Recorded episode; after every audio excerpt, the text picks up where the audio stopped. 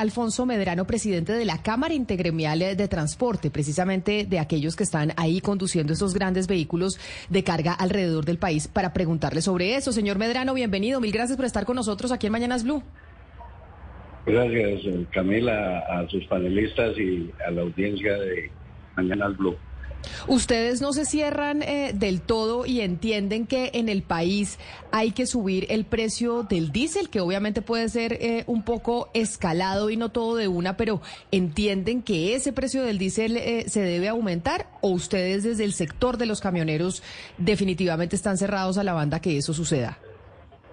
No, nosotros lo que le estamos diciendo al gobierno desde hace un año que estuvimos en casa de Nariño con el presidente Petro, le estamos diciendo, hagamos unas mesas técnicas francas, sinceras, de frente al país, para que revelemos la fórmula en la que se establecen los precios en los combustibles en Colombia. Nosotros ya tenemos de parte nuestra, y así lo hicimos saber ayer al señor ministro de Hacienda, ya tenemos nuestros técnicos que le van a presentar al gobierno una fórmula y van a defender la fórmula que nosotros le presentamos y vamos a ver con qué nos sale el gobierno, para que realmente establezcamos cómo es que sale el precio de los combustibles en Colombia, para ver si se pueden mantener o realmente nos toca afrontar un alza, pero muy menor, no un alza como dice el ministro. Estamos abiertos al diálogo. Ayer el ministro, o sea, al ministro se lo hicimos saber. Y él, al final, ya cuando terminó su intervención, nos dijo, vamos a hacer las reuniones técnicas y no podemos subir el precio sin contar con ustedes. Entonces, señor Medrano, nosotros vemos, señora. Con esa, con esa propuesta de, de recalcular la fórmula o de reajustar la fórmula, ¿Qué, ¿Qué, le dan sus, los cálculos preliminares de que cuánto debería costar el, el galón de ACPM y, y, si ustedes podrían, digamos, ser, seguir siendo negocio con ese potencial o hipotético valor? Es que, no, o sea, nos toca develar la fórmula ya de la, o sea, cuando estén los equipos técnicos del Estado y los equipos técnicos de nosotros, los transportadores. No podemos decir en este momento, mire, es que nosotros tenemos, hay muchas alternativas. Hay alternativas de impuestos, porque aquí todos debemos poner, no únicamente los camioneros, el Estado también tiene que poner, los departamentos tienen que poner, las ciudades tienen que poner, porque es que este, este problema va a afectar absolutamente a todo el pueblo colombiano, porque al subir el diésel, como pretende el señor ministro de Hacienda, pues simplemente se sube la inflación. O sea, ellos a bajar la inflación y ya dice que hoy el DANE nos va a dar un dato exacto en cuánto está al día de hoy. Y si ellos nos van a subir el diésel, pues nosotros tenemos que subir los fletes. Entonces, va a valer más el transporte de las mercancías y por ende, pues cuando salga esa mercancía, ese producto al público, pues le va a valer más y tiene que correr la inflación. Entonces, por eso es una, tenemos que darle una solución al país. No es una solución para los camioneros. No es que nosotros seamos privilegiados, como lo dijo esta mañana, es que no, no, no, no es el nombre de una periodista pero ella mantiene como en Medellín. No, no me acuerdo el nombre. Ella dijo los privilegiados camioneros. No, no, no, no. No nos, no nos, no nos tilden de eso porque nosotros no somos ningunos privilegiados, nosotros hemos sufrido y ayer precisamente al señor ministro duramos una hora, la presidenta de Colfecar duró una hora exactica con videos, con cifras, con todo lo que nos ha pasado. Entonces nosotros no es que seamos, como lo dice el ministro, cuatro años ganando plata, no, cuatro años perdiendo plata, sino que estamos haciendo país. Y nosotros antes de cualquier cosa estamos diciéndole al gobierno desde hace un año, queremos el diálogo, queremos el diálogo, insistimos en el diálogo. Y ahí estamos. Entonces vamos a ver, hoy viene también el ministro de Transporte a cerrar el evento, vamos a ver qué noticia nos trae, porque nosotros, o sea, el interés de Alfonso Medrano como presidente del supragremio, Cámara Intergremial del Transporte, mi interés es el diálogo. Señor Medrano. Después miraremos a ver qué otra cosa podemos hacer. Justo quiero preguntarle por, por los costos de, de movilizar carga, por ejemplo, de Buenaventura a Bogotá para un camionero en un vehículo promedio. Eh, a, cuánto asciende? ¿Cuánto, cuánto cuesta? Y, y, de acuerdo a las tarifas de los fletes hoy, ¿cuánto le queda a un camionero?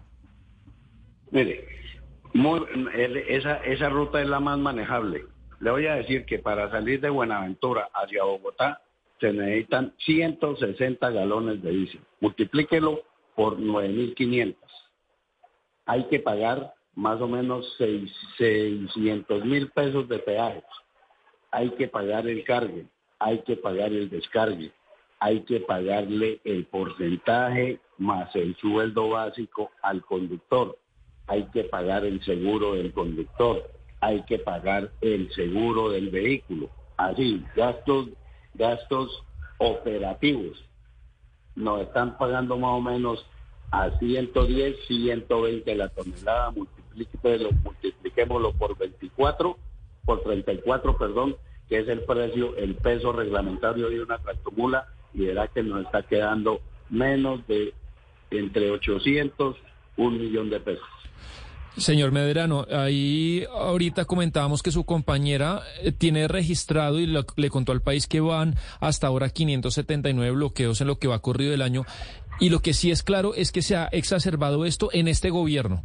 Yo quisiera entender por qué. Es decir, por, por ejemplo, hace dos años o tres o diez, no importa cuánto, cuando había un bloqueo, ¿qué pasaba? Usted, por ejemplo, o ustedes llamaban a las autoridades y las autoridades dispersaban pronto. ¿Qué está pasando hoy que no pasaba antes para que haya este aumento tan, pues, tan espectacular de los, de los números?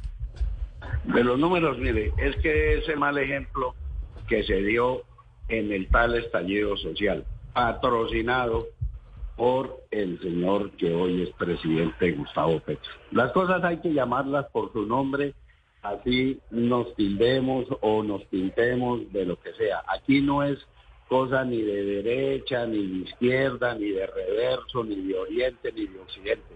Es simplemente el daño que se le hizo al país haber cogido esa mala práctica.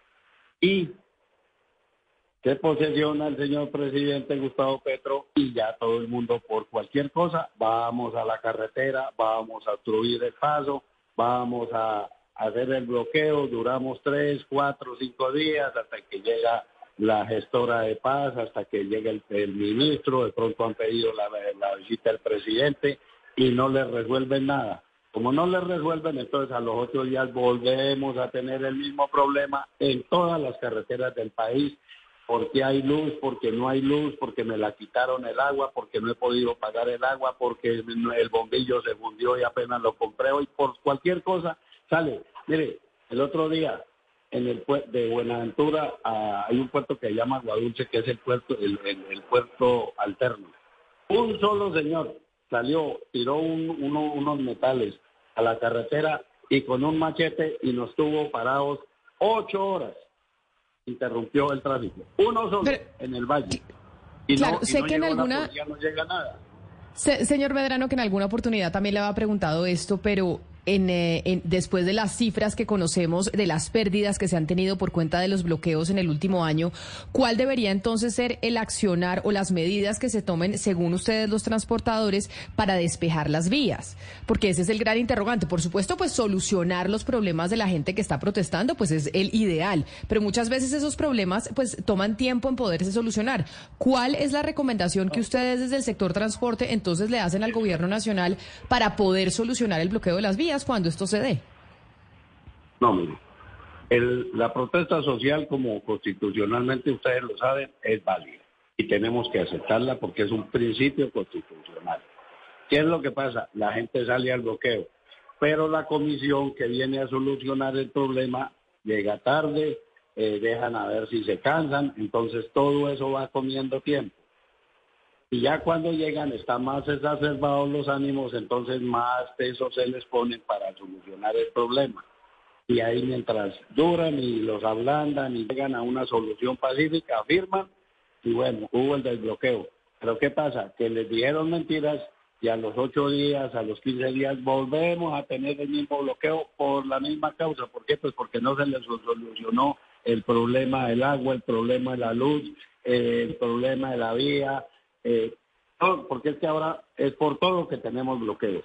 Entonces, si no hay solución a lo que se comprometen, entonces, pues lógico, la gente dice, ah, nos tomaron del pelo, va, ya sabemos cuál es, y se cogió ya práctica, o sea, ya, ya es una práctica prácticamente que se está volviendo legal porque tampoco llega la autoridad a imponer el orden. Es bueno, es lógico, haya una protesta, pero también... Pero, pero señor Medrano, señor Medrano, eh, precisamente si hablamos del orden, eh, ¿ustedes cómo tienen eh, cuadrado o cómo tienen organizada la interlocución con las regiones? Es decir, ¿ustedes tienen una vocería central o cómo hacen toda esa conversación entre las regiones para estar organizados, digamos, en, en una misma línea de, trabajo y que todos ustedes estén coordinados?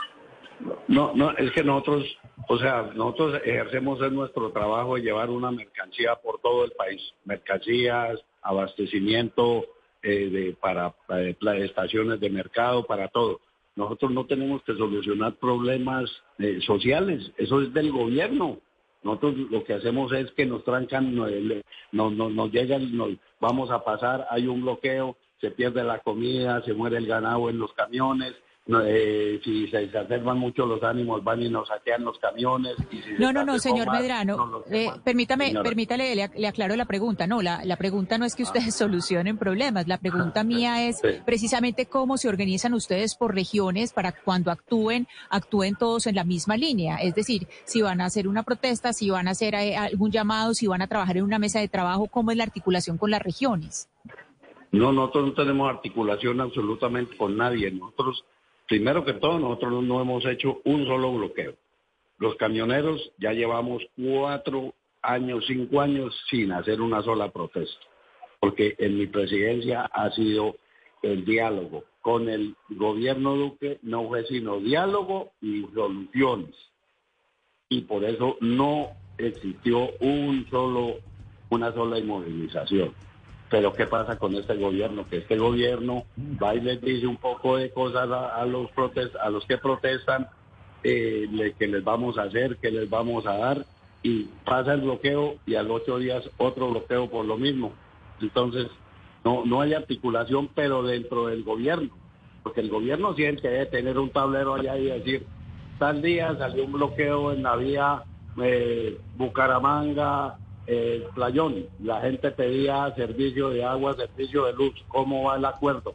¿Ya se hizo acuerdo? ¿Sí se hizo? ¿No se hizo? El, gobierno es el que debe llevar su tabla de, soluciones a los bloqueos que se le han presentado, pero creo que eso como quien existe, porque la gestora de paz, que es la viceministra del diálogo, eh, que es la señora Solano, va y medio les habla, medio los, hace firmar y hasta luego y vuelve el problema.